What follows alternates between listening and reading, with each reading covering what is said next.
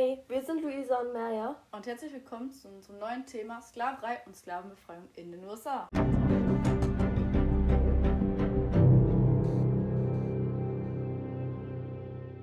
Heute reden wir über die Gegner und Befürworter der Sklaverei. Und wie genau lief das zwischen den beiden Parteien ab? Dazu müssen wir erstmal zu der Wahl von Abraham Lincoln zum Präsidenten im November 1860 gehen. Dies verstärkte nämlich die Spannung zwischen den Nord- und Südstaaten, da die Nordstaaten Sklaverei abschaffen wollten und die Südstaaten die Sklaverei behalten wollten.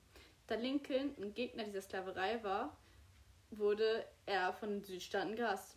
Jetzt war Lincoln Präsident, deswegen ist dann im Dezember 1860 der erste südliche Bundesstaat, nämlich South Carolina, ausgetreten.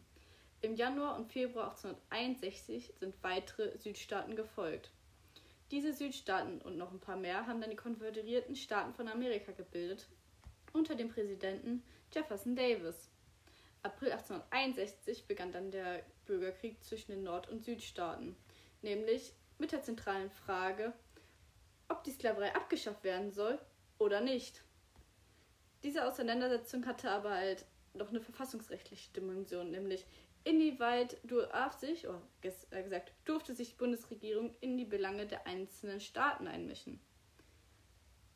Dann, der Krieg endete 1865 mit der Kapitulation der konföderierten Armeen.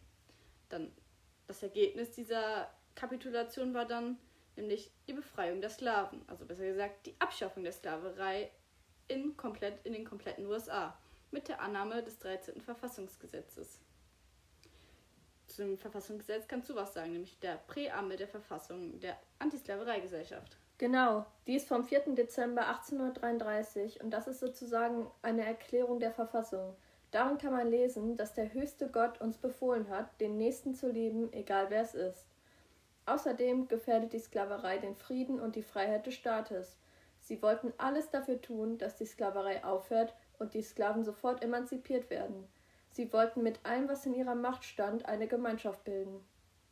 Wie sah das eigentlich mit den Gegnern der Sklaverei aus? George Stuart Fitzhugh war ein Gegner und er sagte, dass dunkelhäutige Menschen Kinder seien, die niemals erwachsen werden und dass sie in allem minderwertig gegenüber der Weißen sind.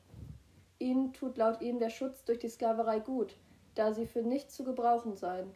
Sie haben ähm, laut ihm einen Charakterfehler, der schon alleine die Sklaverei rechtfertigen soll. Anderswo würden sie nur schlechter leben und von Wilden oder Menschenfressern gefressen werden.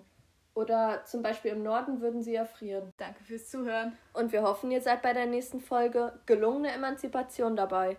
Tschüss. Tschüss.